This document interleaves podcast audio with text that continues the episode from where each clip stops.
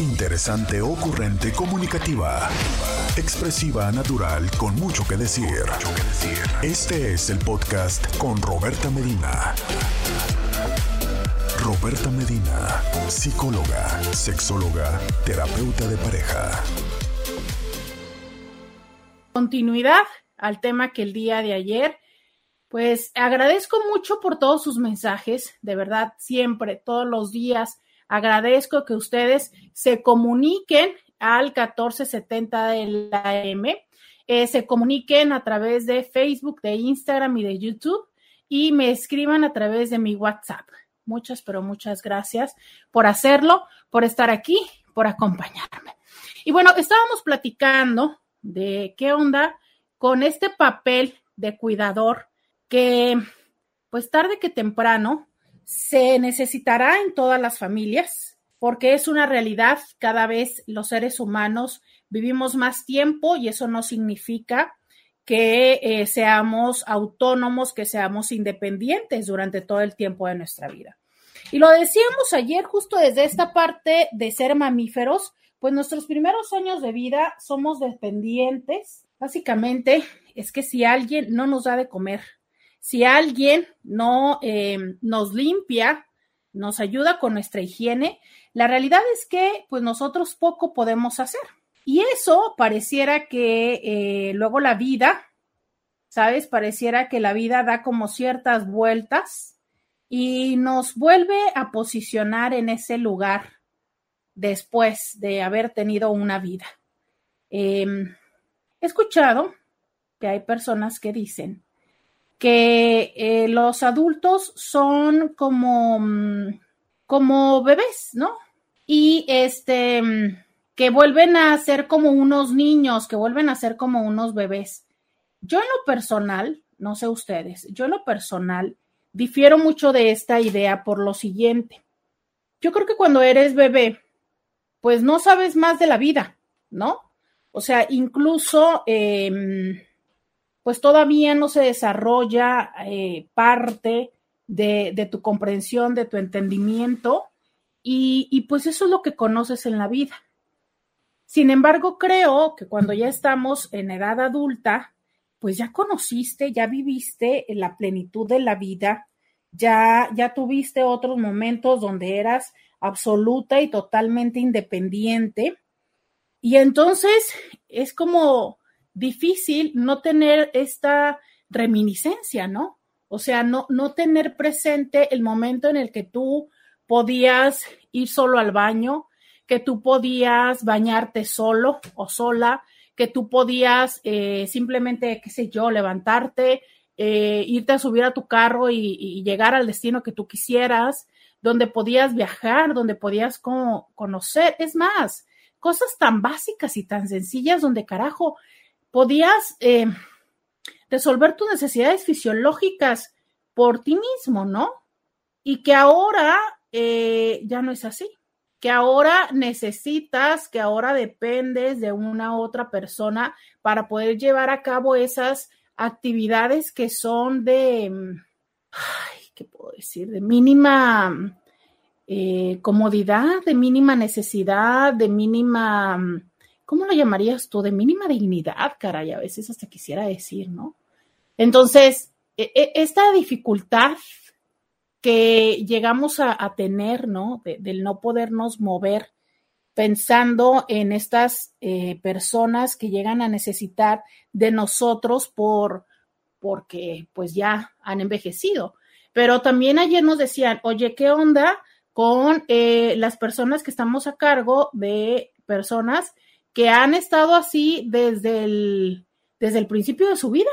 ¿No? O sea, eh, desde un primer momento estuvieron así, desde su nacimiento. Y yo eh, como mamá, yo como cuidador, eh, depende de mí absolutamente y como nos decía alguien ayer, ¿no? Para mí no hay vacaciones, para mí no hay un tiempo. Recuerdo eh, en esta parte que decíamos que hoy íbamos a platicar de cómo poder llevar a cabo esta tarea de cuidar a alguien más y eh, buscar tener tu propio tiempo, tu propio momento e incluso buscar tener la oportunidad de, de generar un espacio de pareja, ¿no? Hoy que quiero platicar acerca del ser cuidador y, y andar en el dating, cómo hacer esto, cómo estar, sí, atento, atento, atenta a las necesidades de alguien más, pero también cómo buscar ese espacio para mí. De eso va a tratar el día de hoy el programa. Y decíamos esta parte, o alguien nos decía, es que para mí no hay descanso. Para mí yo estoy 24/7, porque es mi hija, ¿no? Que necesita absolutamente de mí. ¿Qué pasa cuando entonces el cuidado de esta persona pasa de ser una ayuda o un acompañamiento, como precisamente nos decían ayer? Empecé de acompañante de mis abuelos, pero ahora pues soy cuidadora de ellos. ¿Qué pasa cuando esta atención trasciende y se vuelve entonces la dependencia de ellos hacia nosotros. Y es que sabemos que todo tipo de dependencia, por supuesto, que lleva el costo de perder la autonomía. Obvio, de quien depende de nosotros, pero también de nosotros al tener una persona que dependa de nosotros porque justo su palabra lo dice, ¿no? Dependencia, o sea, es yo necesito de ti. Y si mi, necesita, mi necesidad de ti va más allá de ciertas actividades o ciertas prácticas, que muchas veces, por ejemplo, ciertas personas lo que necesitan de nosotros es las primeras horas del día, ¿no? El, despertarse, el prepararse, eh, potencialmente el baño y bueno, hasta ahí, o sea, el resto del día pueden estar por sí mismos. Pero ¿qué pasa cuando no es así? ¿Qué pasa cuando necesitan de nosotros eh, todo el tiempo? Y entonces eh, nos encuentra difícil la posibilidad de retirarnos a justo esto, a socializar o a establecer una, un diálogo, una comunicación, una interacción con otras personas. De eso quiero platicar el día de hoy. Ese es eh, el tema. ¿Cómo cuidar de otros y estar abiertos al dating? ¿Saldrías tú? Y aquí quiero que seas súper honesto. ¿Saldrías tú con alguien que sabes que es eh, la persona responsable de cuidar de su, de su mamá, de su papá, ¿Saldrías tú con una persona que muy frecuentemente va a ser mamá, mujer, que eh, es responsable de cuidar de una hija con algún padecimiento, entiéndase, no sé, parálisis cerebral, eh, ya nos decían, alguien nos dijo, ¿no? Hipoxia al momento de nacer, y que por supuesto, sí o sí, depende absolutamente de esta persona sé honesto y honesta.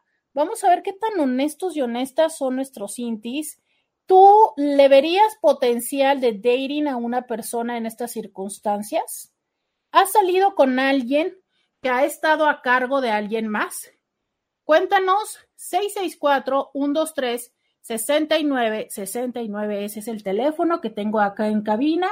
Ese es el teléfono al que te invito a que me escribas y ese es el teléfono donde con gusto voy a leer tus mensajes y si me mandas mensajes de audio, por supuesto que también los voy a reproducir. 664-123-6969. Escríbeme, mándame mensaje de audio que aquí estoy para ti. Vamos a la pausa y volvemos.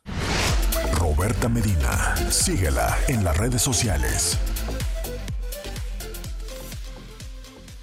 Ay, así son los hombres, Dios mío, así son los hombres. Y hablando de eso, ¿usted cree que un hombre que no usa bloqueador solar y no levanta la tapa del baño va a andar haciendo dating con alguien que tenga que cuidar a alguien? No, Intis, eso se antoja muy complicado, muy complicado. Por eso el día de hoy quiero platicar con ustedes de qué hacer cuando estamos a cargo de alguien más. Y empiezan a llegar los comentarios que con gusto voy a leer, dice Ali, buenos días Roberta.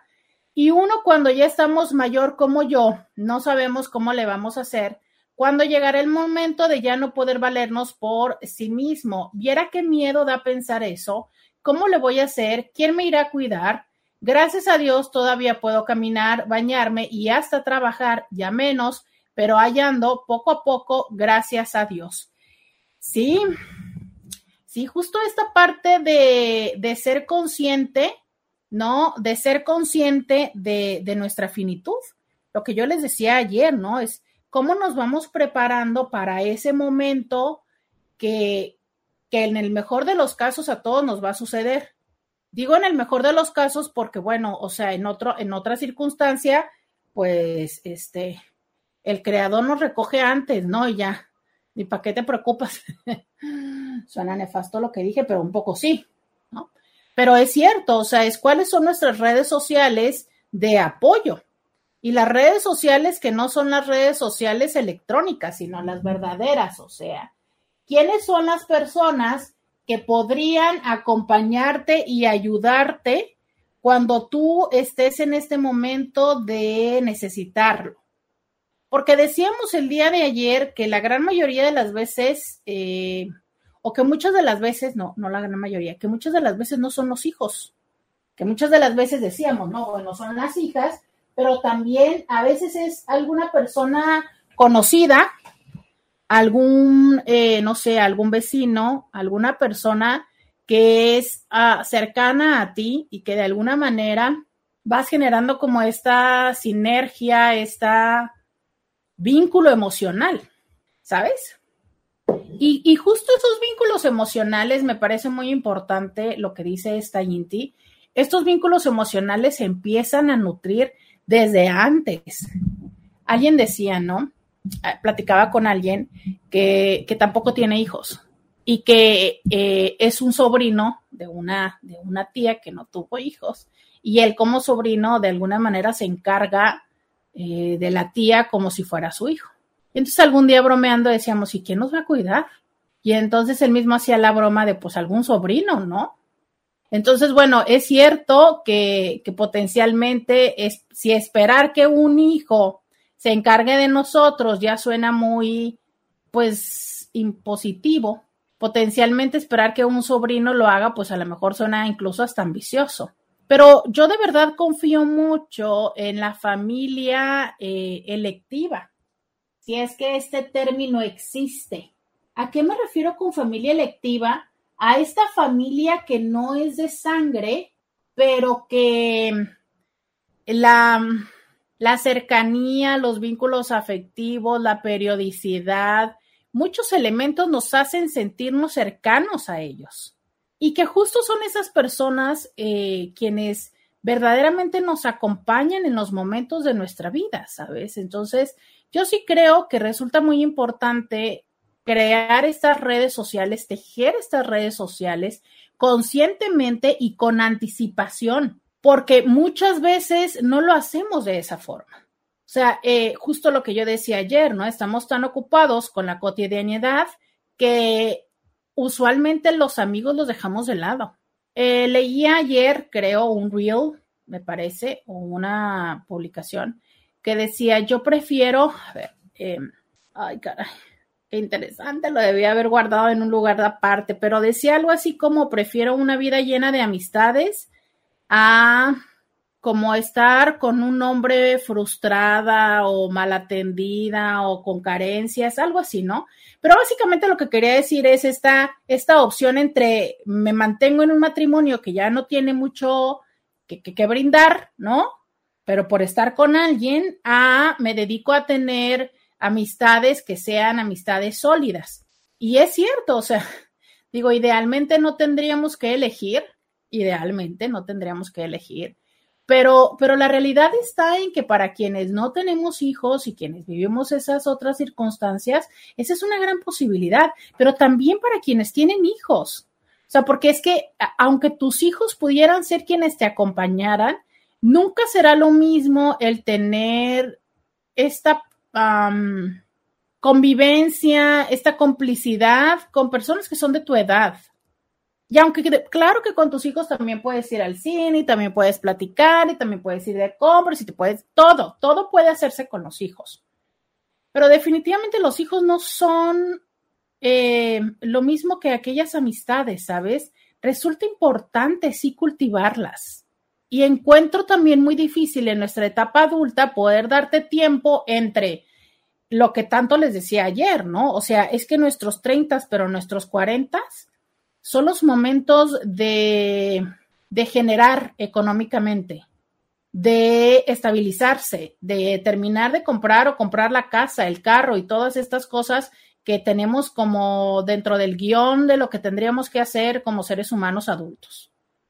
Y nuestros 50 también se antojan como el último respiro, entonces muchas veces redoblamos esfuerzos por decir, ah, caray, no, estas son como las últimas oportunidades que tengo, porque tenemos la expectativa de que, y la expectativa y la realidad de que una vez llegando al sexto piso, las oportunidades se reducen, pero también se reduce la energía, pero también se reduce, no sé, como un poquito, este mm, eh, se reduce también un poquito como esta parte de, del sentimiento de, de, decir, a ver, es que pues también como que estoy medio cansado, ¿no? Entonces, es así, ¿no? O sea, es como irnos dando cuenta de cómo es que va sucediendo en las cosas, cómo es que vamos sintiéndonos en la vida, pero a veces como decir, uy, pues entonces solo me vas a salir con que además de ahorrar también tengo que hacer vínculos emocionales. Pues sí, un poco sí, ¿eh?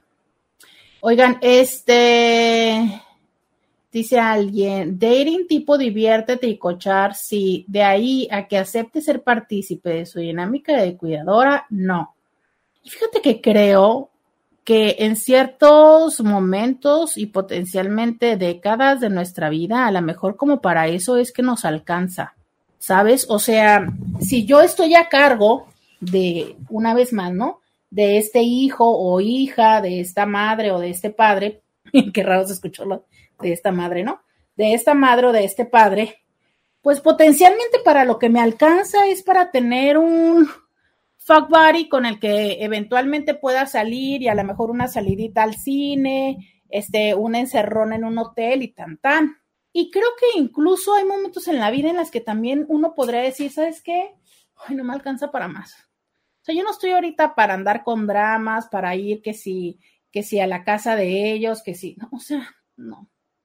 Sea, yo ahorita quiero pasármela chido, quiero este como tener con quien divertirme, pero sí una parte a lo mejor incluso hasta de exclusividad sexual, pero mucho como con el espacio para cada quien que es esta metodología eh, que hoy por hoy ha tomado tanto auge de living apart and together, que le llaman LAT o SLAT, ¿no?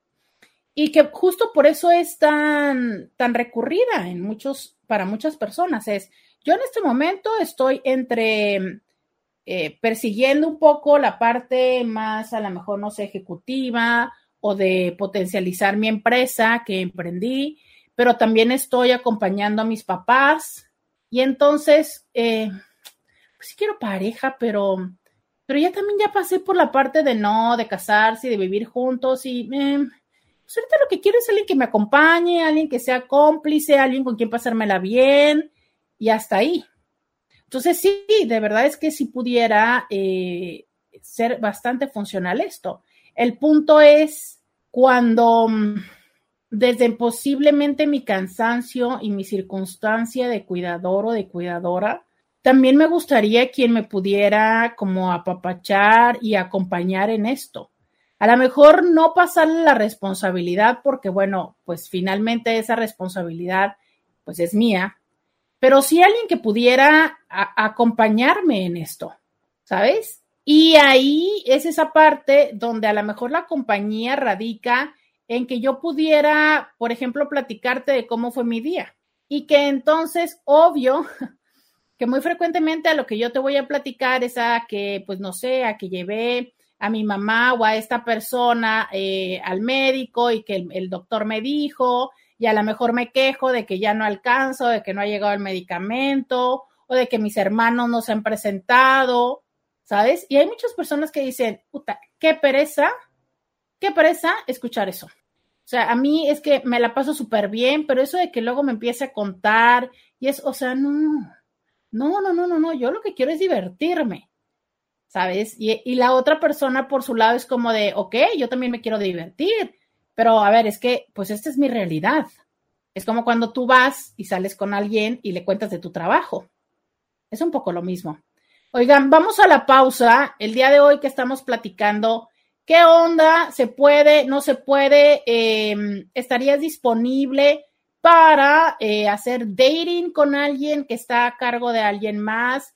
¿Es para ti una posibilidad? Mm, mm, mm, definitivamente no que no.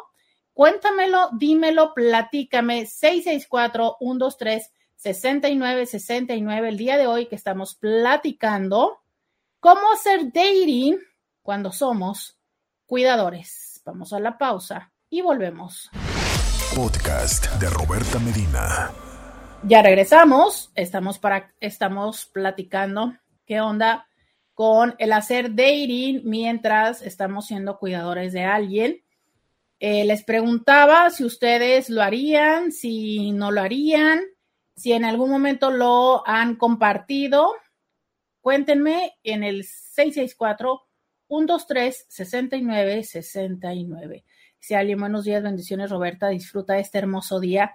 Ya estoy viendo que está lloviendo, Intis, y quien no lo está disfrutando mucho es, es Lola y Lía, ¿no?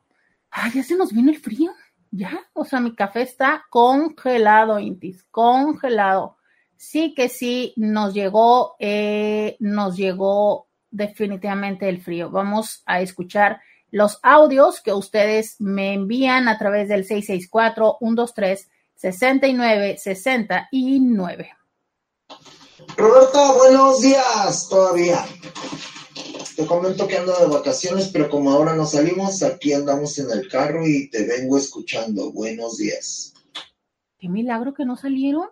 Qué milagro, pero es que Beto luego todo hace al revés, ¿no? Cuando nadie salía, Beto recorriendo todos lados y ahora que ya todo el mundo sale, se queda en la calle, se queda en casa sus vacaciones, no les digo.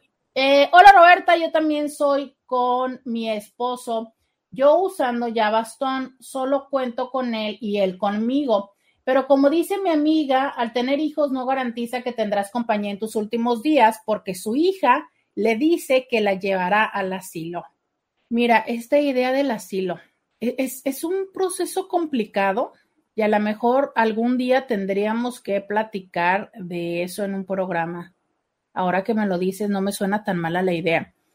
Es que la idea de asilo suena nefasta, desagradable, horrible, suena abandono, suena a ya no te sirvo, suena a trapo viejo, suena, o sea, entiendo que no hay una forma que suene bien, carajo, pero la realidad está en que yo me pregunto si potencialmente no tendrán una mejor calidad de vida que cuando viven solos, abandonados en un departamento o en un cuarto, nadie les habla, nadie les ve, nadie convive con ellos.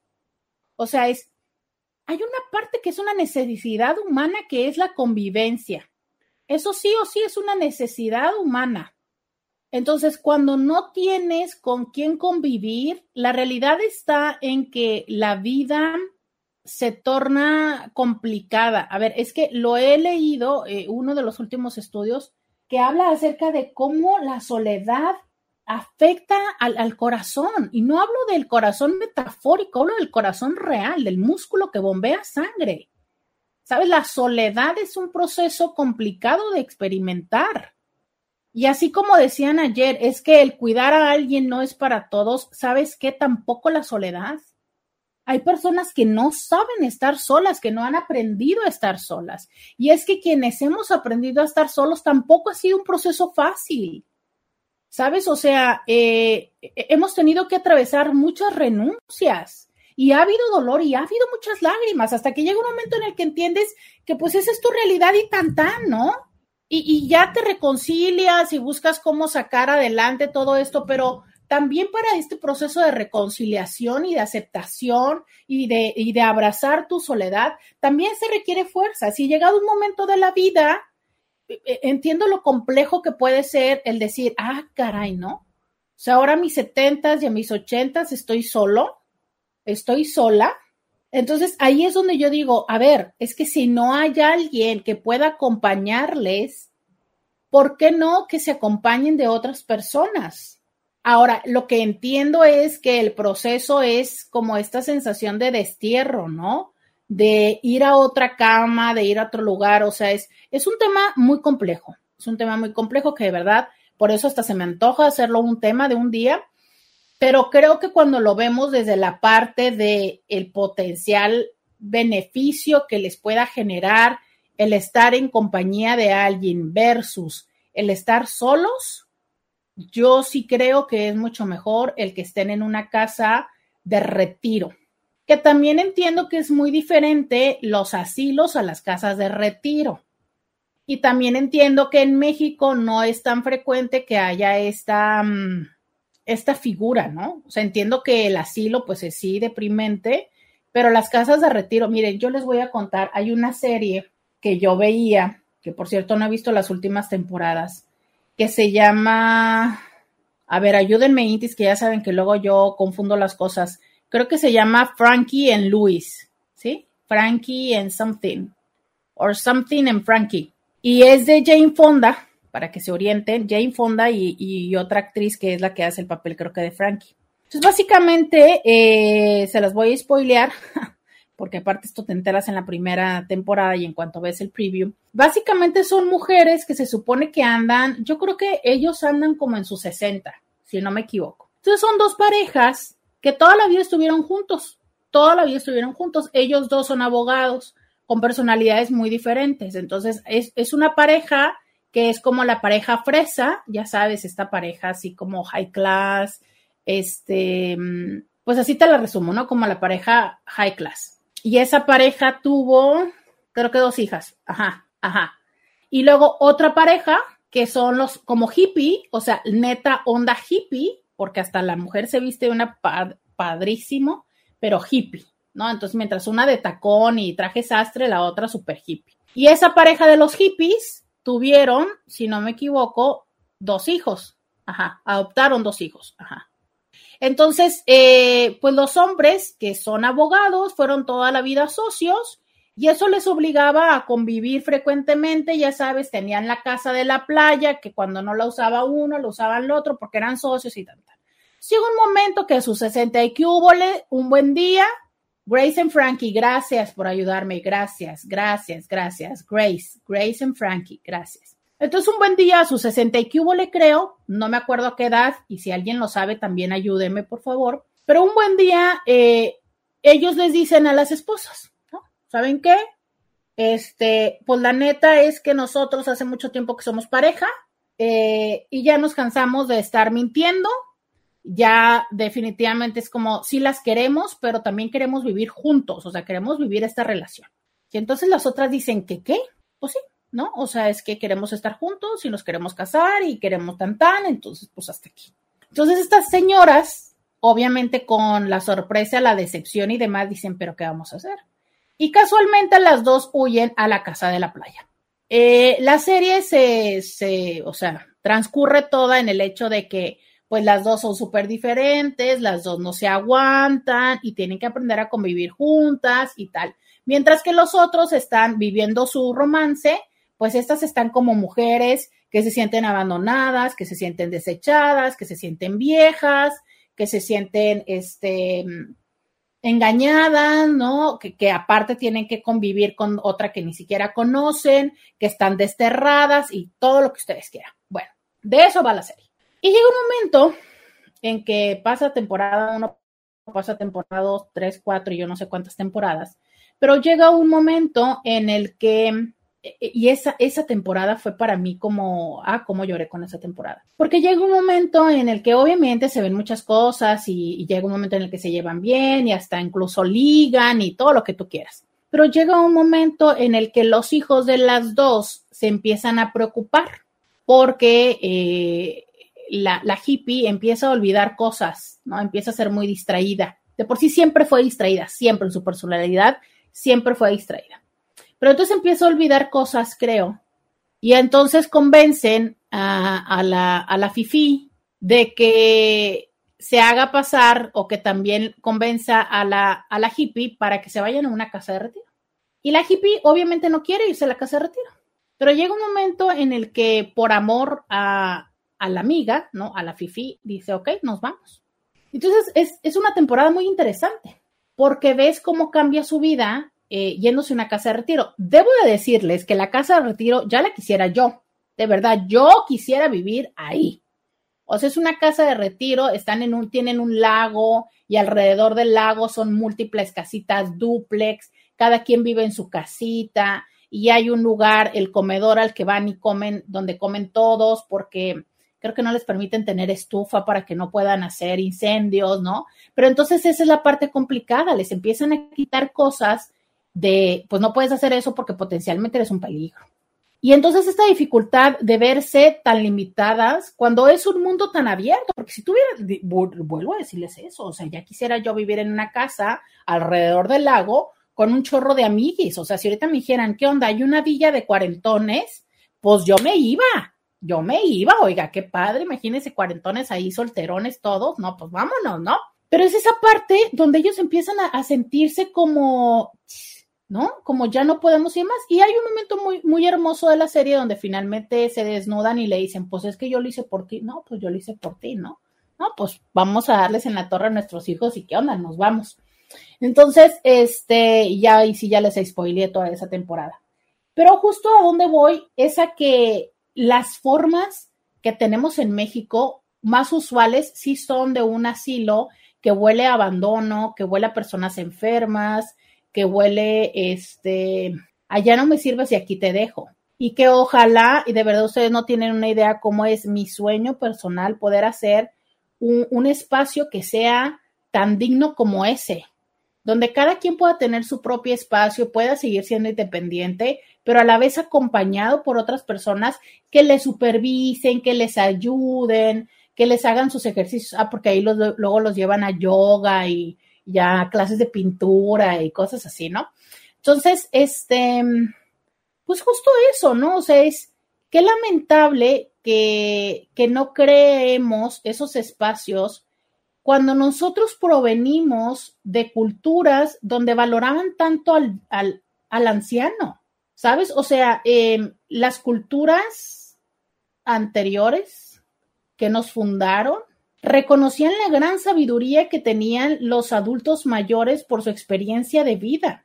Y paradójicamente nosotros es con lo que más los invalidamos, con decir es que ya estás viejo, ya no sirves. Y claro que los tiempos son diferentes y claro que eh, la tecnología nos hace obsoletos y digo nos hace porque perdóname, pero los cuarentones y los treintones la verdad es que también estamos suficientemente obsoletos en muchos de los aspectos que los jóvenes están. ¿Sí sabías que la red más de mayor crecimiento en este momento ya no es ni siquiera TikTok? Y muchos de nosotros ni siquiera nos subimos al TikTok. Bueno, te cuento que ya hay otra que viene mucho más fuerte que el TikTok. Entonces, la realidad está en que minuto a minuto cada uno de nosotros, desde en diferente proporción, pues sí nos estamos haciendo un poco medio obsoletones. ¿Sabías tú lo que son los NFT? Ya tienes tu, este, tu avatar en el metamundo, ¿no? ¿Verdad? Muy probablemente todas estas palabras, ¿qué es eso? Pues es la verdad, todos vamos para allá. Y me parece muy importante empezar a darnos cuenta de cómo estamos creando nuestros espacios para cuando lleguemos a ese lugar vivir con mayor calidad. Y ojalá cada vez haya más espacios que ofrezcan esta oportunidad de casas de retiro en vez de asilos. Vamos a la pausa y volvemos. Roberta Medina, síguela en las redes sociales. Oiga, es que porque te quieren escuchar. Entonces, con, con, masaje las 24 horas, pero tendrían que ser masajes especializados, oiga, porque ya a esa edad ya la... Masoterapia, masoterapia. Sí, oiga, porque ya la artritis, ya no sé si quiero que me estén masajeando la artritis cada 24 horas, oiga, digo, todo el día, pero sí coincido contigo. Oye, pero no sé, porque y luego si la humedad de la de, la playa, este, pero con alberca climatizada al menos. ¿Le, le parece bien, Scooby? Alberca climatizada, eso sí, pudiéramos hacer. Climatizada es agua. Sí, sí, sí. No caliente, no tibia. Sí, no, por favor, porque... No caliente, no fría, perdón. Sí, no, luego nos puede afectar o la hipertensión o las riumas, entonces está complicado, hija, está complicado mayores de 40 de una vez. Yo sí quiero, yo sí quiero hacer mi villa, se los juro, miren, cada vez, de verdad, Intis, ustedes échenle buena vibra porque yo siempre que veo, tengo muchas ganas así como de ganarme la lotería y comprar así como lo que antes le llamaban vecindades, ¿no? de hecho, por aquí hay una, eh, un espacio que tiene muchas casitas que está entre, entre donde yo vivo y la ermita. Cada vez que paso, yo digo, ah, yo quiero una así, o una escuela, o un hotel, ¿no? Quisiera comprar un hotel viejo y poder hacerlo literal, o sea, no bromeo. Yo sí quisiera hacer un espacio así que pudiera ser de, ya sabes, todos los que ahorita están en los 40, en los 40 y que no van a tener hijos, que pudiéramos acompañarnos en un ambiente acá chido cuando ya tengamos 60, ¿no? Cada quien en su espacio, pero que nos cocinen. Y no, sí, o sea, en mi cabeza es esto genial. Yo nada más necesito el dinero, Intis, ustedes. Yo de eso seguro que vamos a vivir muy bien, nada más necesito el dinero para comprarlo, ¿verdad? Pero. Muy Roberta. Sí, sí, pero yo quiero vivir así. Órale. Pues me estás describiendo una comuna Ajá, donde todos, donde todos quieren viajar a donde. ándale, así yo quiero una comuna. No, es más, hasta podríamos ser poliamorosos. ¡Ah! Ay, no, qué bonito. Vamos a encontrar la ventana del amor. Sí, nada más primero necesitamos, necesi- necesitamos el millonario que nos la pague, o este, por ahí donde vean un hotel abandonado, este, un- una cuartería, por favor, notifíquenmelo para yo poder ir creando. Un hotel abandonado. Nada más. Pues es que quiero un hotel abandonado porque ya está la estructura de los cuartos, ¿no? Ya sabes. Ah, bueno. Ajá. No, no, no, Scooby, claro que lo voy a remodelar, Scooby. No, no, claro, lo voy a remodelar, va a ser inteligente, por supuesto, porque ya no vamos a querer levantarnos a apagar los focos. No, no, no, que va a ser, nomás que ya tenga la estructura, digo, para ahorrarme un poco, pero. Siempre va a haber luz artificial. Oh, pues este hombre. Digo, ya, ya entiendo que vamos a tener la tiendita, ¿verdad? Porque el señor Scooby quiere su dealer que haga brownies potentes, ¿verdad? Pero bueno. Ahí ustedes vayan diciéndome qué quieren en la comuna. Este, vamos pensando y concentrándonos en poder hacerla. Digo, este, porque de verdad eso quiero yo para mi vejez. Hola Roberto, yo me vi en la necesidad de meter a mi mamá a un asilo porque a pesar de que somos siete hermanos, solo yo la cuidaba y ahora todos mis hermanos me están diciendo que se va a morir más pronto, que la abandoné, etcétera. Pero la verdad estoy muy cansada y además creo que ella ahí tiene más compañía porque yo salgo a trabajar. Les pedí a mis hijas que la visiten por lo menos una vez a la semana. Híjole, es que es esta, esta complicada situación de hasta dónde llegan los recursos, no los económicos, los emocionales. O sea, es si yo también ya estoy en un grado de cansancio, donde incluso muy, muy frecuentemente, lejos de darle mejor vida, le estoy dando mala vida, ¿sabes?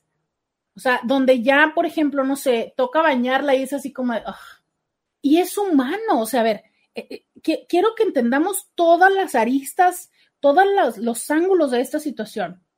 O sea, yo persona que necesito de ti, me siento mal que me tengas que bañar. O sea, me siento mal el haber perdido mi autonomía, el, haber perdido mi, carajo, o sea, que, me tengas que encuerar, que me tengas que, que- e- e- eso es, es como lo más, lo más básico propio que tenemos los humanos, ¿sabes? Si lo pierdo ante que me tengas que encuerar, desnudar, meter mano y demás. Entonces, está todo un proceso difícil de esto y lo tengo que hacer. Y además, si cuando tú apareces estás mole, de, de- de por sí ya siento, me siento mal conmigo desde, desde la carencia, desde la impotencia, me siento enojada porque no lo puedo hacer yo sola, me siento, no sé si la palabra correcta sería humillada, porque no es una humillación directa, o sea, no es que tú me humilles, pero me imagino que si hay una parte de sentirse, pues muy vulnerable, ¿no? Ante esta parte de, de tener que mostrar el cuerpo y no cuando nos sentimos que tenemos las carnes firmes en los 30, ¿no? O sea, es, ya, ya, ya nos sentimos con un cuerpo del cual potencialmente no nos sentimos tan orgullosos. Entonces es que me veas desnuda, que me tengas, o sea, ¿sabes? Esta parte, ¿no? Y entonces ya de por sí ya me siento mal, yo me siento enojada y me siento triste. Y luego llegas tú, y llegas tú como, como enojada, porque entonces tú estás eh, peleándote entre, entre atender a tus hijos, entre que te tienes que ir al trabajo, pero entonces entre que también bañarse. Y entonces esta parte de sentirme entre el enojo y entre la tristeza, que también me puedo entorpecer. Y entonces hay una parte que no sé si les pase a ustedes, ¿no? Que es como de, ok, voy a poner lo mejor de mí para que entonces me pueda bañar y se pueda ir rápido a trabajar, pero entonces, no sé, este, qué sé yo, me tropiezo o algo así eh, en algo, o sea, por un tropiezo no me refiero literal que te tropezaste, eh, sino que algo te sale mal y entonces dices tú, chin, y yo que no me quería tardar, pero entonces, ok, me voy a poner ahora en esto y te vuelves a tropezar. Em, yo esto lo he visto en muchas cosas, ¿no? No sé, desde que quieres salir temprano y algo te sale mal y entonces, no sé, sacaste una blusa mal y resulta que tenía un hoyo, entonces tienes que ir a escoger blusa, pero como ya regresaste a escoger blusa, ahora tienes que cambiar el pantalón, pero entonces cambiaste el pantalón y llega un momento en el que más te quieres apurar y peor sale el asunto. Eh, en muchos aspectos lo he visto que es eh, como un efecto de bola de nieve que no sucede. Entonces, ya estás viendo tú a la otra persona enojada. Toda la parte de lo que siente eh, el, el dependiente, por así decirlo. Pero a ver, la otra persona también, porque entonces la otra persona trae un mundo de cosas en la cabeza, de si hoy tiene que llegar temprano porque resulta que es la junta donde le están pidiendo el resultado de no sé qué o tiene que ir con una eh, con un cliente potencial que necesite ese cliente porque entonces anda corto en la venta o en las metas del mes o en el presupuesto, pero entonces tiene que llegar temprano porque realmente le es muy importante que se pueda quedar con este cliente, pero entonces también los hijos no sé qué, pero entonces el desayuno ya se le quemó, pero entonces aunque te quiere bañar con ay, aunque te quiere bañar con tranquilidad, la realidad está en que no lo puede hacer, ¿sabes? Entonces es como dos mundos o tres o cuatro mundos, porque si todavía hay hijos que criar, que, que, que, se tratan de, de, organizar en un momento y que pues terminan colapsando. Es, lo imagino mucho como, como ahora el campo aéreo, ¿no? O sea, es tratar de sacar tantos aviones en un mismo espacio aéreo, pues terminan colapsando. Y como dice por acá alguien, me escribe justo en este momento, es que es de humanos enojarse con la vida por la situación en la que vivimos. Sí, claro, ¿no? O sea, es, hay un proceso de decir, carajo. Y entonces yo que estoy en esa situación, claro que entonces menos quiero vivir, porque de ver que estoy generando todos estos problemas, pues menos se me antoja seguir viviendo y entre más me deprimo, menos funcional soy y entre menos funcional, entonces resulta que más peso derivo a la persona que me cuida y la persona que me cuida que ve que cada vez se le complican más las cosas, entonces cada vez tiene menos paciencia para atenderme, cada vez está más irritable para atenderme y entonces las cosas cada vez caminan menos. Y, todo esto quiero decirlo, es todo esto es al lado y a pesar del amor. No duden que el amor existe, claro que existe. Lo que no existe es el tiempo y los recursos para poder hacer las cosas con calma, para poder bañarte con todo el tiempo del mundo que necesites, para poder atenderte y decir, está bien, tengo toda la mañana para bañarte, ¿no? Claro, porque no tengo que apurarme, porque no tengo que ir a trabajar, porque no tengo que ir a perseguir al cliente y no tengo que perseguir nada. Pero la realidad está en que no es así. O sea, es mi vida continúa. Y mi vida, que para muchos dicen, bueno, pero si no tienes hijos, no, ok, pero eso no significa que no tenga una vida. Eso no significa que no tenga proyectos, que no tenga X o Y cosas que hacer. Entonces, de repente es querer colapsar o querer integrar la vida del que depende y la vida de quien le atiende en las mismas 24 horas. ¿Sabes? Entonces ahora tenemos 24 horas para cubrir tus necesidades y las mías. Cuando estamos hablando de que la mayoría de las personas dicen, con mi propia vida no me alcanzan las 24 horas. Y lo mismo pasa cuando tenemos hijos, o sea, la diferencia es, ¿no? Que muchas de las veces em, en el proceso de los hijos se va dando una adaptación poco a poco pero aún así es muy conflictivo, ¿no? Y digo, y saludemos a nuestra Inti que nos dice buenos días y que habría que preguntarles cuánto ha dormido desde hace una semana que nació su bebé. Pero bueno, el proceso se va dando poco a poco, en teoría, pero aún así es disruptivo, ¿no? Tengo más que decir, más mensajes que leer. Voy a la pausa y regreso. Podcast de Roberta Medina. Ya regresamos. 664-123-6960 y 9. 664-123-6969 es el teléfono donde te leo donde recibo tus comentarios. Bienvenida, bienvenido a la segunda hora de Diario con Roberta. Te saluda Roberta Medina, soy psicóloga, sexóloga, terapeuta sexual, terapeuta de parejas, terapeuta de familia. Hoy estamos platicando de cómo hacer para ser cuidadores y sostener una vida personal o andar en el dating. Y yo les hice una pregunta desde el inicio de la hora anterior. Sigo esperando que me la respondan. ¿Ustedes han hecho dating con alguien que esté a cargo de otras personas? ¿Lo harían? ¿Sería un no para ustedes, nada que ver o un probablemente sí? Cuéntame 664-123-6969. ¿Lo has hecho? ¿Lo harías? ¿O no? Dice alguien. Buenos días, Roberta. Gracias por seguir con estos temas. Ay. Em, dice, es de humanos enojarse con la vida por la situación en la que vivimos. Siento que cada día me denigro. A veces deseas que tu enfermo ya se vaya porque también lo ves sufrir y tú ya no puedes más pero eso es mal visto, el desear la muerte de alguien. No lo deseas, pero a veces piensas que es lo mejor. Y qué complejo es esto, ¿no? Porque sabes que también el enfermo muchas veces dice, es que ya no quiero. O sea, ya, ya, ya no quiero vivir así. Y luego ya entramos al otro tema de, pues finalmente, algo que decía un gran filósofo, ¿no? Estamos condenados a la vida porque a pesar de que pueda haber personas que lleguen a esa circunstancia de decir conscientemente yo ya no quiero seguir viviendo así, pues te toca, te toca esperarte. Pero, pero sí, justo, eh, perfecto puedo sentir la dificultad de lo que sientes de decir, híjole, por un lado yo dijera, es que ya no, o sea, ya, ojalá él o ella, o sea, tu enfermo, estaría mejor en otro lugar, ya está sufriendo mucho, pero también es la parte de, oye, no deja de ser, no sé, tu mamá, tu abuela, esa persona significativa y, y, sentir esta parte de indirectamente le estoy deseando la muerte, no sé. Creo que eso también hace que muchas veces cuando ya llega a suceder la muerte, también lo vivamos y estemos llenos de culpa.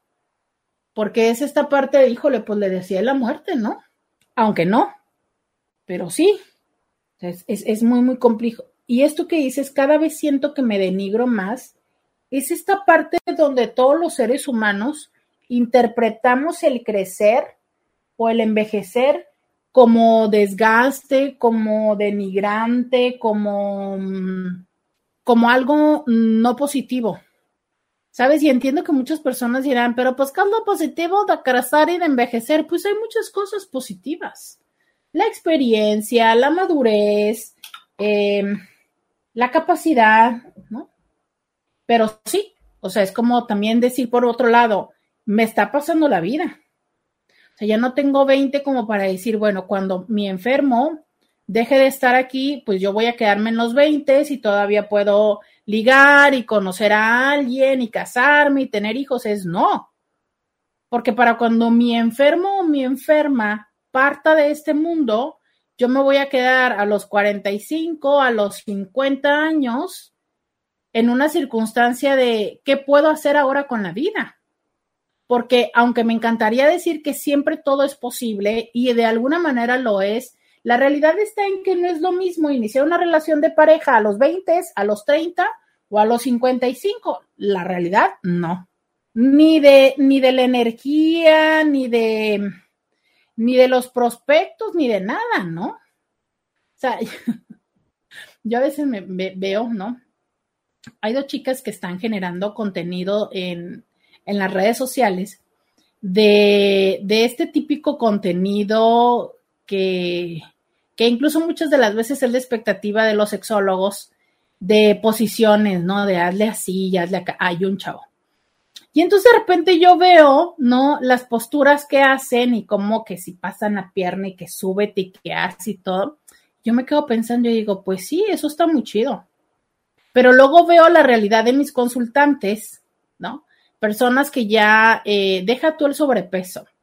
Personas que ya este, hay algún padecimiento crónico, que si el COVID, que si les dejó, que si la artritis, que si el frío, que si este, mm, que si la fibromialgia, que si este, que si tal cosa, yo digo, híjole, pues es que, pues no sé, ¿verdad? Si es que eso sea algo que en el cuarto piso o quinto piso andes queriendo hacer todos los días, ¿no? Entonces, y eso entre otras tantas cosas, como entre quienes viajan, ¿no? O sea, yo sé que hay muchas personas que viajan una vez jubilados, pero me queda claro que no es lo mismo viajar eh, aún estando en el sexto piso que viajar estando en el cuarto o en el quinto, o emprender un negocio, aunque perfectamente sé que me podrán decir que personas como creo que el de Kentucky Fried Chicken tenía más de 50 años cuando empezó. Sí, o sea, no estoy diciendo que no sea posible. No estoy diciendo que no sea posible, solamente estoy diciendo que no es lo mismo, que no es igual. Y que muchas veces las personas dicen, carajo, pero entonces eso significa que cuando por una parte yo sentiría que ya terminé con el proyecto de vida, que es haber cuidado, haber ayudado, haber acompañado a esta persona hasta el último de sus días, resulta que en ese momento tengo que ir contra marea, ahora empezar a hacer mi proyecto de vida, ¿sí? Sea, es como, ¿es en serio que a los 50, 55 años, resulta que a esa hora voy a empezar a trabajar, a esa hora voy a empezar, no, pero ¿por qué? Pues yo también ya quiero descansar a los 60, ¿no? Y resulta que apenas voy a tener cinco años para lograr todo eso, ¿sabes? Entonces también es esa situación de decir, ah, caray, pero entonces estoy siendo egoísta o, qué está pasando, porque también es la parte de cuánto tiempo y quiénes están dispuestos a acompañar en el plan de ir a alguien que esté a cargo de otra persona. Llevo una hora, 20 minutos del programa, 14 minutos, 12 minutos, y nadie ha levantado la mano. Nadie ha dicho, va, va, yo sí me la viento. O sea, yo sí andaría con una morra que esté cuidando de su mamá o que esté cuidando de su hijo con, con parálisis. Nadie me ha levantado la mano. Nadie. Y ahora me acuerdo que debo de decir que no es lo mismo, pero ahora recuerdo un chavo que yo, eh, que en algún momento coincidí en algún trabajo y que ahorita es papá soltero y tiene dos hijos con autismo. Uno autismo severo y el otro no tan severo. Y me imagino que esa es la misma situación. Y el chavo está, pues yo creo que debe andar rondando los 40, yo creo. Y los chavitos deben de tener como, pues menos de 10. Y me pregunto si también, y él está a cargo de los chavitos. Entonces me pregunto, o sea, ¿qué chava pudiera decir, ¿sabes qué? Órale, va, yo la entro. Sigo preguntándoles lo mismo. O sea, es, ¿Ustedes están dispuestos a esto? Dice alguien, y es que a veces es por el cariño, el que el enfermo se vaya antes que tú, porque te angustia saber quién se va a hacer cargo de él cuando tú faltes. Totalmente de acuerdo. Claro que también, eh, yo por ejemplo veo esta parte que me impresiona, pero cómo es la naturaleza, ¿eh? Pero no nada más es la naturaleza, cómo es la parte de la mente. Estas mamás que tienen algún hijo con alguna condición, y que los hijos llegan a vivir, no sé, 50 años y que son las mamás a los 80 y que los cargan y que literal, o sea, e-, es tanto su sus ganas de, de, estar en la vida para ellos, porque justo es esta parte de cuando yo me vaya, ¿quién va a cuidarlo? Entonces, e-, e-, es una forma paradójica de aferrarse a la vida, o sea, conforme más se aferran al hijo o a la hija, pues más vida tienen, ¿no? Esto, wow. Y hay muchas personas que son así, o sea, ¿cuántas personas en un matrimonio, cuántas veces se ha visto que la mujer o el hombre, alguno de los dos, está al cuidado del otro y está súper atento y súper atento y súper atento hasta que la persona que está enferma se va y se van detrás de ellos, ¿no? ¿Por qué? Porque, porque su aferre a la vida era precisamente eso de cuidar a la persona. Entonces, sí, paradójicamente se quebra alguien que diga, no, esta señora está mintiendo. O sea, ¿cómo me sale que es por cariño que quiere que se muera antes el enfermo? Es que es una realidad. Si cuando tú estás a cargo del enfermo, ves que nadie más ayuda, ves que todos los demás hermanos o hijos están ausentes, claro que hay una parte de ti que dice, carajo, y es que cuando yo no esté, ¿qué va a pasar?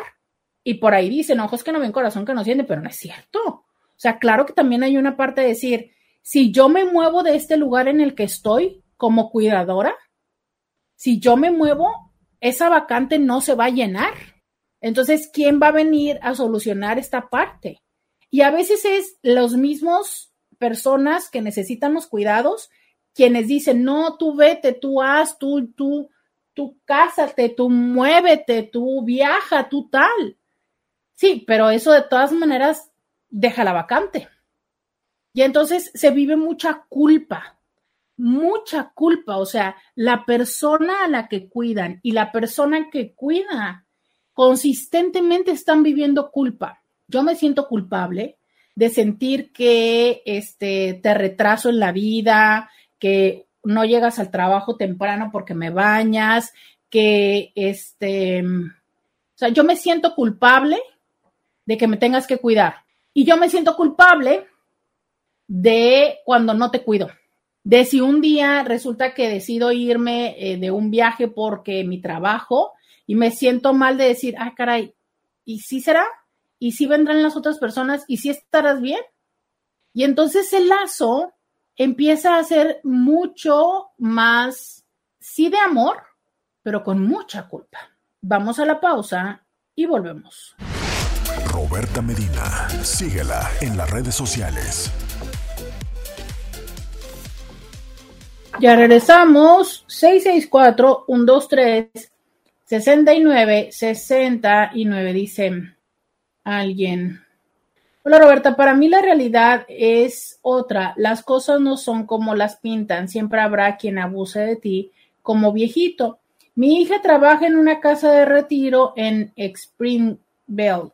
Cobran muy bien y la dueña dio orden de, de revolver los huesos con claras porque el huevo está caro y el jugo rebajarlo. Hay señoras de caché que les llevan sus vinitos pues las personas finas siempre lo serán y entre ellas hay una señora que tiene su campanita y pues cuando ellos sufren y se quedó a media. Pero ¿cómo que revolver los huesos con clara? Yo creo que los huevos con claras, ¿no? Em, sí, claro, o sea, definitivamente hay mucho abuso, mucho abuso, mucho abuso. Y hay muchas personas que también cuando logran tener esta capacidad económica, eh, las personas se acercan a ellas justo por el beneficio, ¿no? Y que lamentablemente abusan de ellas. Hay una película, porque justo ahorita me están mandando, este, justo ahorita me están mandando un, un, una película que se llama Un padre no tan padre pero me acuerdo de una película que se llamaba Yo te cuido, ¿no? Algo así, Yo te cuido. ¿Se acuerdan de esa película? Y en esa película justo era una señora que buscaba personas mayores que eh, no se pudieran cuidar a sí mismos y ella darse de alta como cuidadora para entonces quedarse con todos los bienes de la persona. O sea, básicamente lo secuestraba. Entonces, claro que hay muchas situaciones de abuso, por, supuesto que las hay. Y, y justo desde esta parte, desde cómo las personas se pueden ir ganando la confianza y hacer este tipo de acercamientos abusivos. Y a ver, cuando tenemos necesidad de ser vistos, de ser atendidos y de ser cuidados, pues no resulta difícil caer en estos embrollos, ¿sabes? La verdad es que no resulta difícil. ¿Cuántas veces hemos hablado en este programa de relaciones tóxicas, no? De relaciones donde mm, no nos damos cuenta, teníamos tanta hambre de afecto que bueno, listo.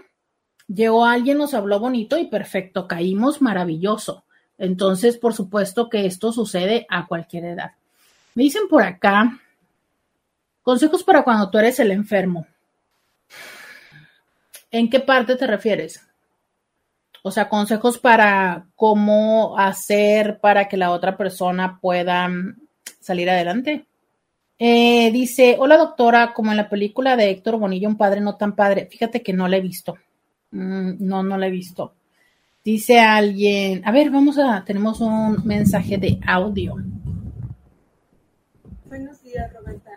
Yo trabajé con una señora de 83 años, eh, solo tuvo dos hijos. La señora era viuda y sus dos hijos hacían tremendo equipo porque uno me pagaba y el otro ponía su tiempo. Entonces se alternaban de forma tal que la señora estaba cuidada al 100%. Entonces, este, creo que no necesariamente el que tengas hijos es, hijos es garantía de que se vayan a hacer cargo de ti.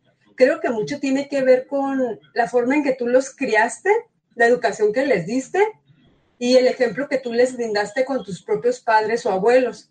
Creo que eso es, al final de cuentas, lo que, lo que toman mucho en consideración. Por otra parte, actualmente trabajo con una señora de la misma edad, de 83 años, y la señora también es viuda y esta señora no pudo tener ningún hijo. Eh, como tú lo mencionabas, tiene su red de apoyo, que son sus, hermanas, sus sobrinos y mucha gente que la aprecia. Mm, vive sola y la verdad yo me quedo admirada, primero que nada del carácter y segundo de, de lo independiente que es. Entonces, creo que es cuestión de cómo queramos estar nosotros en nuestros, en nuestros años de vejez. Pero pues desde luego, ¿no? Nadie queremos ser una carga para nuestros hijos y pues hay que empezar a cuidarnos ya para, para tratar de llegar a esa edad, pero de una manera digna. Saludos a todos. Es que fíjate qué padre lo que dices, ¿no? O sea, hacen equipo. Es uno, uno da el tiempo, el otro da el recurso económico y, así salen adelante, claro. O sea, em, habrá para alguien que le sea más fácil dar una de las dos cosas. Pero algo que dijiste que me parece importantísimo y te agradezco porque casi que, que se me pasaba es el ejemplo que tú le diste. O sea, resulta que tú fuiste una persona ausente, que no cuidaste de tus padres. Y entonces, por ende, tus hijos no aprendieron esto de ir, no sé, los domingos, de ir a visitar, de atender y de cuidar a una persona mayor, lo que, lo que implica, ¿no?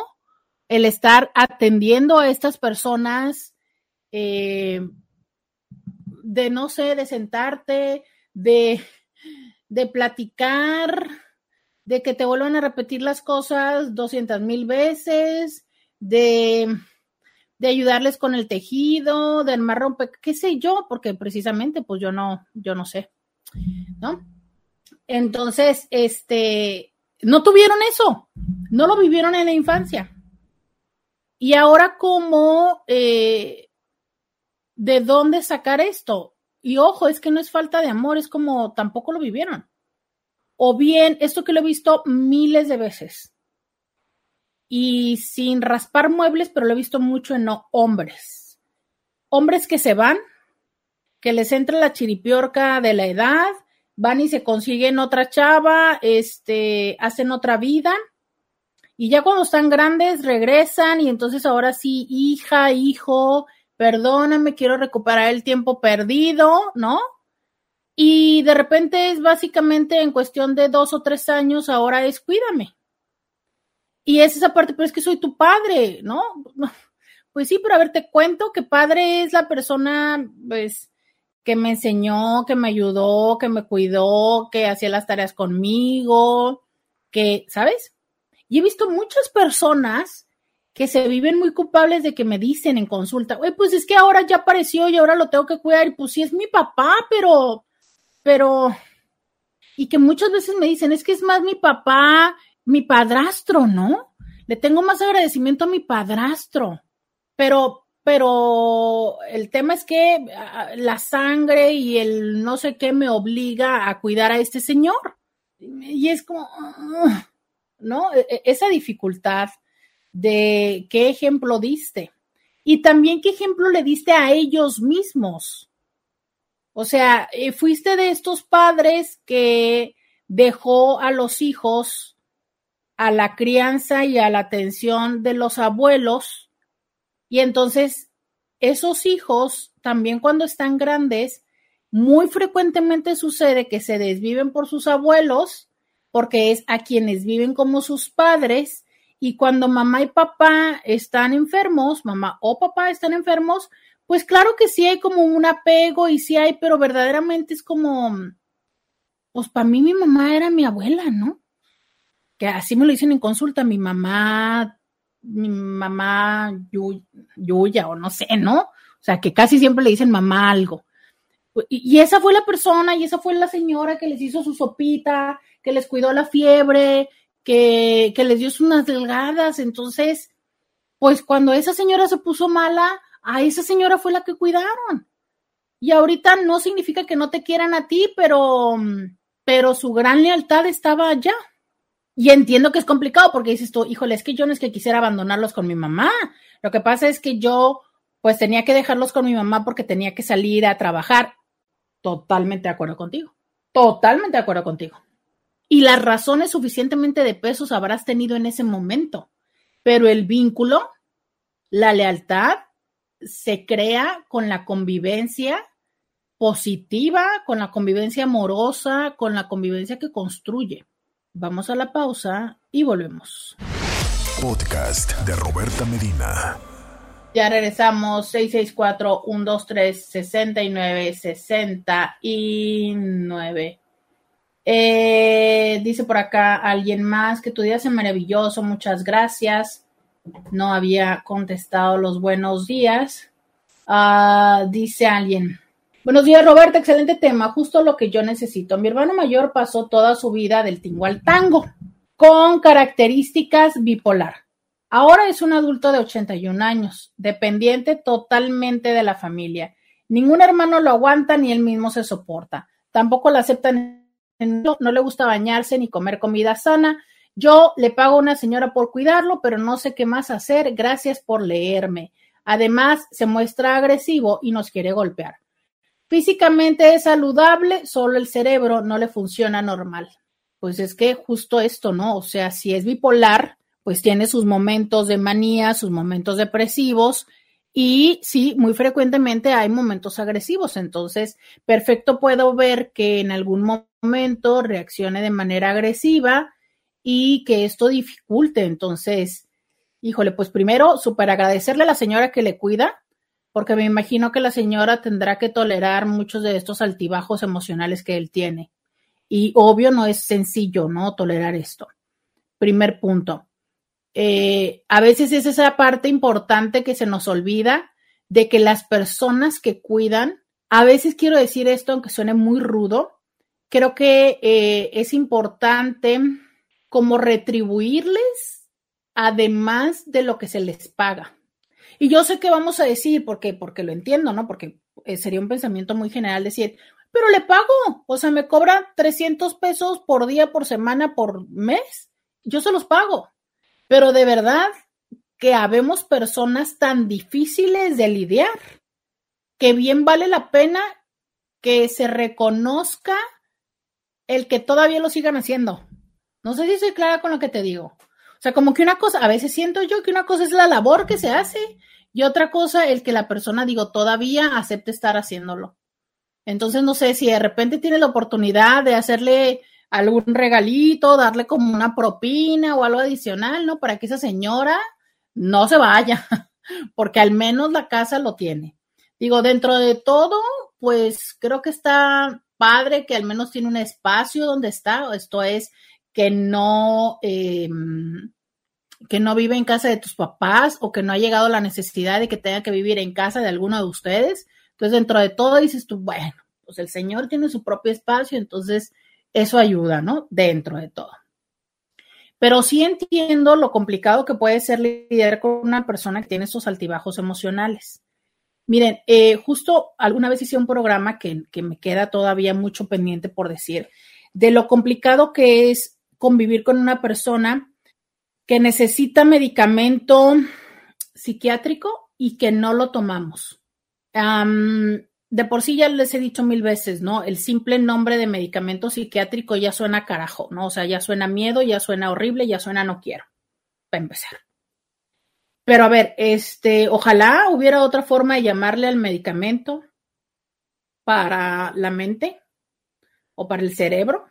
Ojalá, ojalá tuviéramos un nombre que sonara menos feo. Ojalá le quitáramos tanto estigma a la psiquiatría como le hemos hecho. Pero bueno, independientemente de eso es, las personas cuando no tomamos el medicamento que necesitamos, aparecen nuestros síntomas si yo me tengo que tomar un medicamento para, para hacer digestión, si yo no me lo tomo o como mucho picante cuando sé que no tengo que tomar picante, pues voy a traer gastritis.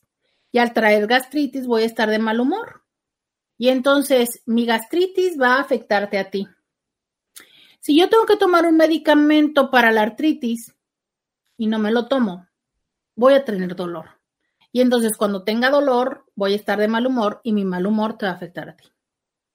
Si yo tengo que tomar un medicamento para la depresión y no me lo tomo, pues tampoco voy a estar bien. ¿Sabes? Entonces, normalicemos que una vez que se nos, ah, por ejemplo, un medicamento para el hipotiroidismo, pues necesito una hormona para que mi tiroides se ponga pilas. No me la tomo, voy a tener ciertos em, síntomas y eso te va a afectar a ti. Típica historia, ¿cuántas personas cursan con diabetes, no se toman el medicamento o no comen lo que deberían y comen lo que no deberían? Les da los picos de azúcar y ¿quién viene sufriéndola? Los cuidadores. Y claro que el cuidador cuando ve a la persona con una crisis, la primera eh, intento de respuesta es, vamos a ver qué se hace y córrele con el doctor y tal.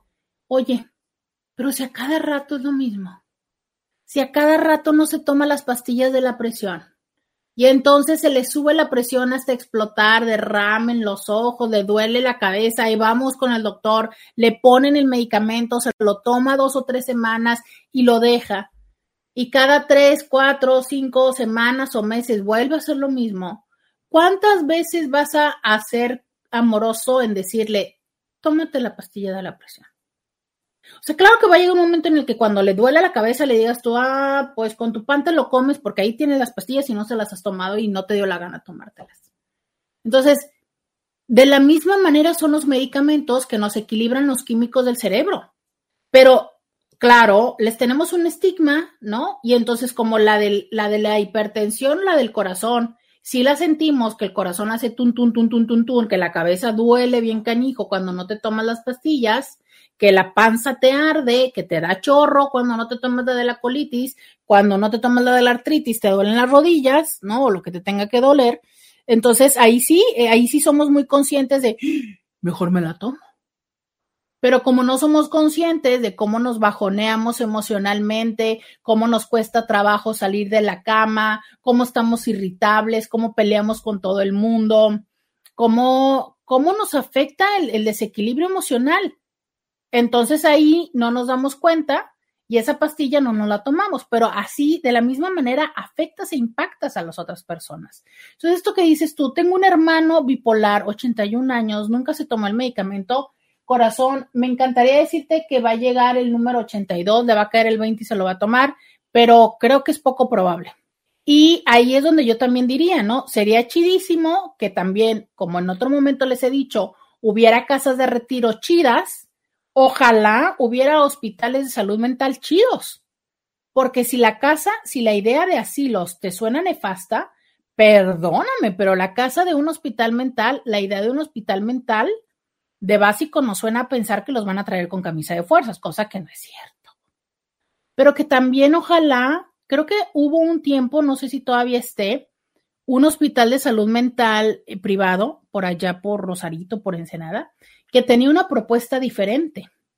Porque, a ver, es que sí creo que cuando estamos eh, en un internamiento, entiéndase que estamos internados en un espacio, es más probable que nos ayuden a tomar los medicamentos, a tener la terapia, a ser consciente, ¿sabes? Y entonces ojalá que hubiera ese tipo de espacios y en vez de estarle pagando a la señora que le limpia, pudieran estar pagando esa mensualidad. Te digo, sé que hay uno por allá. No quisiera decir el nombre porque creo que puedo estarme equivocando, pero lamentablemente también nos hace falta eso, ¿no? O sea, eh, clínicas de salud mental como mm, más amigables, aunque creo que cada vez hay más conciencia de eso. Pero sí, definitivamente lo que puedo decirte es, asegúrate de siempre agradecerle a, a esa señora que está. Siéntete tranquila de que estás haciendo lo más que puedes y pues tampoco veo mucho más que se pueda hacer por ese hermano en cuanto él no quiera hacerlo. Pero también eh, me doy cuenta que conforme más vamos creciendo, nos aferramos más a nuestras formas. Yo eh, debo de decir algo que, que no me siento orgullosa de pensar más bien de haberlo pensado, pero se los voy a compartir porque pienso que muchos de ustedes pueden seguir pensando esto, pueden estar pensando esto. Cuando yo estaba en la carrera, en mis veintes, pues obviamente eh, ya les contesto que un maestro dijo que mucho cada semestre salían cientos de psicólogos, que cuál iba a ser el approach, el, acercamiento que cada uno íbamos a tener para asegurarnos de tener pacientes, ¿no? De tener clientes o de salir adelante económicamente, básicamente será la idea. Y entonces, este, pues obvio que lo lógico es tratar de buscar hacer algo que nadie haga. Em, yo recuerdo que por alguna razón yo decía, o no sé, me empezó a tocar, yo no sé cómo estuvo el asunto, pero me acuerdo que yo decía, ay no, yo no quiero trabajar con personas mayores porque son muy necias y no cambian sus ideas. Y entonces, ¿qué voy a hacer yo? ¿Qué voy a hacer yo? Yo me acuerdo haberlo dicho muchas veces. Hubo un tiempo en el que lo dejé de decir, ¿no? O sea, claro, lo digo como, lo decía como entre amigos. Y empecé así o no a experimentar el proceso eh, con algunas personas. No me han tocado muchas personas mayores. Y ahora también entiendo que mi concepto de mayor pues está ya muy eh, desdibujado. Pero empecé a encontrar en, mis experiencias que no es de tema de edad, es de tema de voluntad. O sea, puedes tener 60, 60, de uno de los pacientes que más aprendí cuando llegó a mi consulta tenía 64 años. Pero puedes tener 70, puedes tener 80 y puedes tener un cambio de actitud y decir, va, no, no importa por cuánto tiempo, pero quiero algo diferente en la vida. Como puedes tener 20 y 15 y reírte de la persona de enfrente y, asegurarte de descartar todo lo que se pase frente a ti. Entonces, pero por otro lado, también entiendo que conforme vamos entendiendo la vida, nos aferramos a esas explicaciones que nos hacemos. Entonces, si yo pienso que las cosas son así, me aferro mucho a eso, ¿sabes? ¿Por qué? Porque eso me da certeza y como ser humano, pues me gustan las certezas. Y entonces creo que todos los seres humanos somos así, un poco aferrados a lo que creemos que es cierto y que se ocupa cierta flexibilidad, pero sobre todo voluntad para hacer un cambio, para soltar ese aferre y decir, va, vengan las cosas nuevas.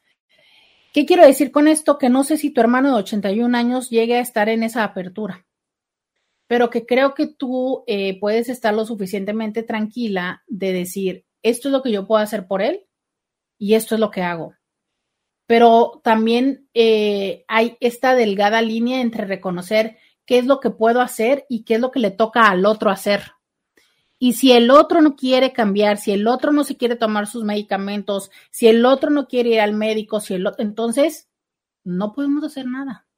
Porque aunque lo arrastres al médico o le lleves al médico a la casa, porque hay muchos geriatras que sí acompañan, que sí van a la casa, pues la persona puede no querer tomarse el medicamento. Y aunque se lo metas a la boca, pues también sabemos que una eh, gran implicación para que el medicamento funcione es eh, la actitud mental.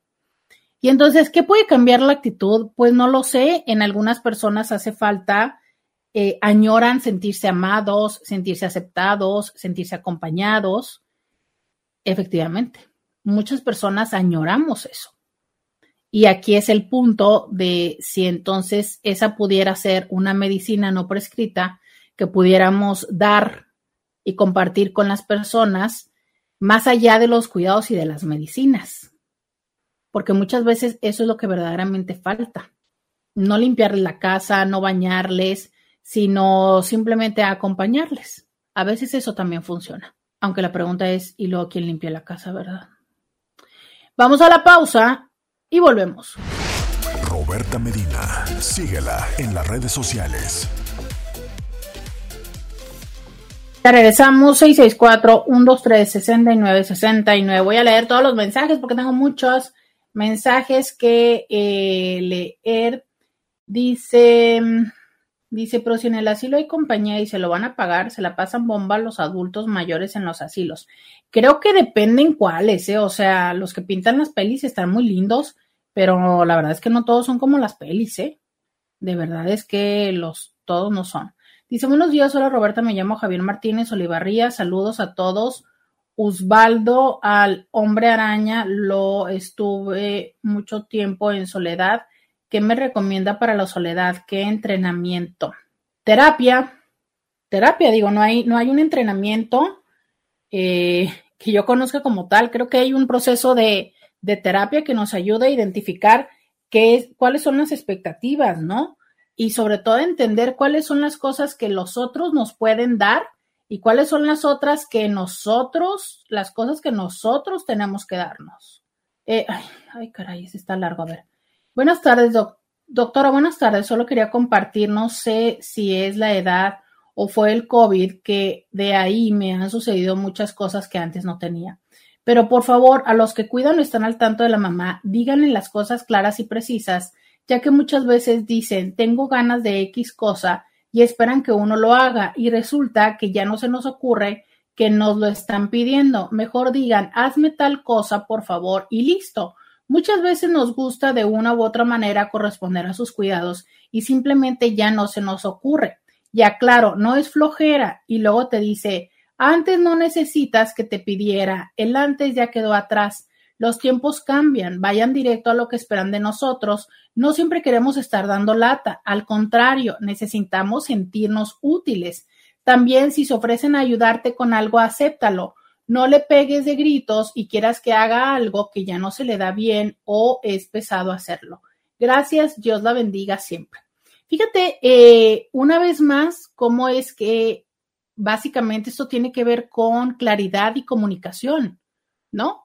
O sea, es cómo la persona que recibe los cuidados, como la persona que cuida, necesitan ser claros en lo que están esperando de la otra persona.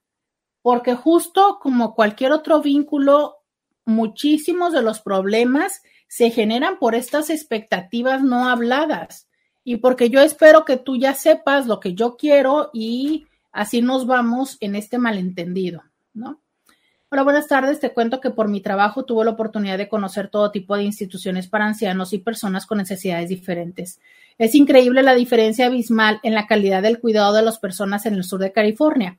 Instalaciones del gobierno, cada cuidadora tienen de 10 a 12 pacientes en cada jornada de trabajo en condiciones infrahumanas. Muchos de ellos se quedan sin comer y sin aseo básico por días. No tuve la sangre para eso y tuve que renunciar. Era demasiado triste regresar a casa con ese peso en el corazón. Sin embargo, en La Joya no tienen más de dos a cuatro pacientes por cuidadora. En esas instalaciones ofrecen yoga, clases de pintura, actividades recreativas diferentes cada día, una estilista, una podóloga, una manicurista una vez a la semana, excelentes instalaciones de lujo con doctores en cada jornada. Claro que cuestan una fortuna. Pues es que una vez más, ¿no? Una vez más, el tema de eh, el tema de lo económico. Hola Roberta, buenas tardes. Justo ahorita me voy poniendo en sintonía en la radio, ¿no? Para escuchar tu programa. Y justo hace unos momentos hablaba ese tema con mi suegra, ¿no? Este, dado que pues su hermana tiene eh, pues algunos problemas de salud y dice que a veces se sienten en el abandono porque sus hijas no la frecuentan. Más sin embargo, creo que económicamente pues sí la apoyan cuando lo requiere.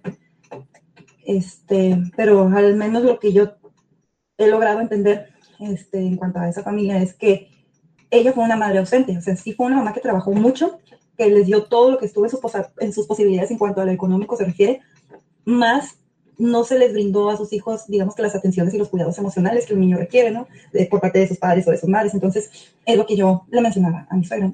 Uno da lo que conoce, uno no puede dar este, lo que no conoció. En este caso, pues sus hijas pues las van a apoyar económicamente, mas sin embargo no van a estar ahí presentes eh, emocionalmente para darles ese soporte, ya que ellas no conocieron ese lado, ¿no? Por parte de su mamá. Entonces nos damos cuenta que tendemos a repetir patrones, ¿no? Por otro lado, qué padre poder llegar a cierta edad en la adultez y ser lo suficientemente autosuficientes, este, como para podernos valer por sí mismos hasta cierto punto, ¿no? Como el ejemplo de la persona que te mandó ahorita el audio. No tenía hijos, más sin embargo, lo que yo entiendo es que ella se preparó para cuando llegara su vejez, tener los fondos económicos para poder cuidar, cuidar de ella misma, ¿no? Para poderle pagar a alguien que estuviera pendiente de su salud. Me parece algo extremadamente maduro y consciente por parte de la persona, porque yo creo que ni las personas que estamos rodeados de familia pensamos que en algún momento podemos quedar solos y que en algún momento, si bien no nos vamos a llevar lo que en vida tenemos, pues mientras estemos en vida necesitamos tener nuestros ahorros o prevenirnos para nuestra vejez o para, para cualquier tipo de situación de salud.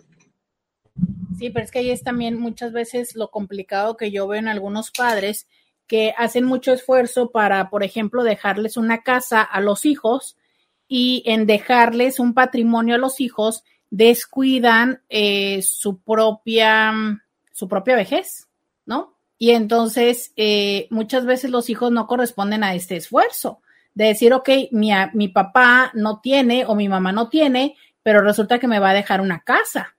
Entonces, bueno, ¿cómo correspondo yo a eso?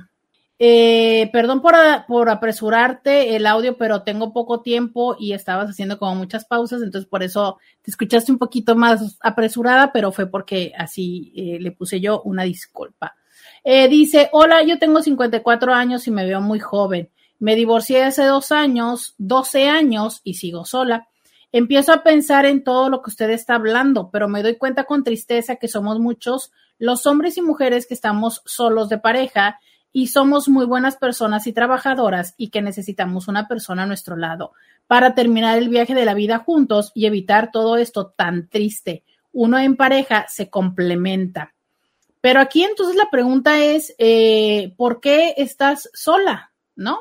¿O por qué estamos solos? O sea, es realmente qué estamos haciendo, ¿no? Porque si bien es cierto, la idea del programa era qué onda cuando traes eh, también el, estás a cargo del cuidado de alguien más. También qué pasa que muchas veces no te das la oportunidad de buscar esta interacción con alguien. A mí me gusta pensar en mi vejez porque no tengo hijos y dudo mucho que mis hermanas y sobrinos me vean. ¿Algún consejo para proveer mi tercera edad? Tengo varios mensajes que voy, eh, yo creo que ya los voy a alcanzar a leer. Les, les pido una disculpa y les agradezco mucho que me los hayan enviado, pero quiero dedicar estos cinco minutos para hablar un poco más acerca de qué hacer, ¿no? Eh, bueno. Roberto, estás describiendo a detalle puntualmente la etapa de mi vida que viví y acabo de concluir con la muerte de mi papá. Te diría que no tienes ni idea, pero escribiste cada momento, cada sentimiento, cada situación. No puedo aún ni escribir ni hablar más del tema. Pusiste palabras que no encontraba en cada momento. Gracias. En cada momento que viví. Sigo escuchando. Gracias. Eh, yo les agradezco a todas las personas que me han permitido conocer su historia para poder tener esta idea de lo que les he compartido en estos dos programas, porque justo es desde la experiencia clínica que puedo compartirles todo esto, ¿no? Eh, consejos, pues la realidad está en que es el difícil dilema de establecer límites, ¿no? O sea, es eh, hasta dónde y qué es lo que sí quiero y puedo dar y qué es lo que estoy buscando para mi vida y si de verdad este potencialmente estoy tomando las decisiones y encaminando los recursos hacia donde los tengo que hacer. Me decía alguien hace un momento, ¿no? La última, la penúltima mensaje que leí, ¿qué hago? Porque yo tampoco he tenido hijos y no creo que mis hermanas ni mis sobrinos se encarguen de mí. Pues no nos queda otra más que hacer una red de amigos muy fuerte. Y esa red de amigos y esa red de familia elegida, pues es una red que tenemos que empezar a trabajar desde ya. porque para que puedan llegar a ser vínculos que potencialmente nos acompañen en las malas, pues también tenemos que tener muchas muy buenas y también nosotros acompañarle en sus malas, como para ir teniendo a favor para cuando nosotros lleguemos a necesitar de ellos o de ellas. Y entiendo que entonces eh, muchos puedan decirme, que si ya traigo el plato lleno, ahora me lo quieres llenar más no va de llenárselos más, va de tomar conciencia de decir, ok, finalmente somos seres que necesitamos de otros seres y eh, esta interacción y este vínculo necesita de recursos, recursos tan valiosos como el tiempo, recursos también valiosos como el dinero. Sí, efectivamente hay que invertir en los vínculos para también poder recibir de los vínculos. Y a veces eh, estamos solamente esperando que las otras personas nos busquen, que las otras personas se acerquen, que las otras personas nos cuiden. Pero qué tanto es que nosotros también cuidamos de otros, también procuramos a otros, también chiqueamos a otros, también tenemos detalles con esas personas. Porque la realidad es eso, o sea, a fin de cuentas vamos a necesitar vínculos. O bien, vas a necesitar costales de dinero para que entonces puedas pagar esas clínicas lujosas donde tengas un trato digno.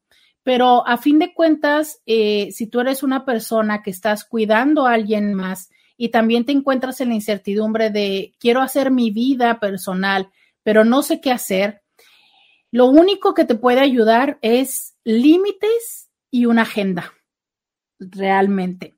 Una agenda donde involucres a las otras personas, donde hagas acuerdos claros con la persona que estás eh, al cuidado y donde haya muy bien y muy agendado los tiempos para cada persona.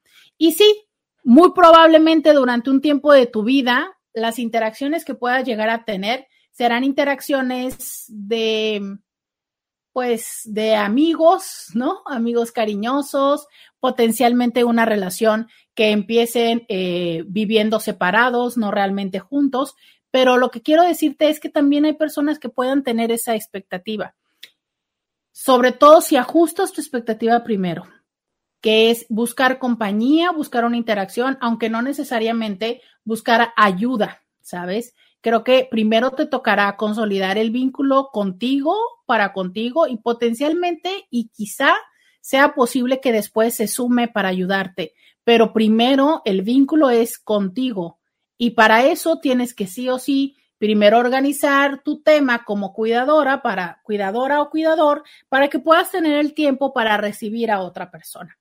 El tiempo no regresa y quizá eh, deberíamos de concientizarnos más todos los que necesitamos ayuda, los que cuidamos a otros y también los que estamos dispuestos a compartir nuestra vida con alguien independientemente de la circunstancia actual. Al final, lo que todos necesitamos es amor, atención y también cuidados. Gracias a quienes nos acompañan a través del 1470 de la M. Me despido por lo pronto diciéndoles hasta mañana. Roberta Medina. Escúchala en vivo de lunes a viernes a las 11 de la mañana por RCN 1470 AM.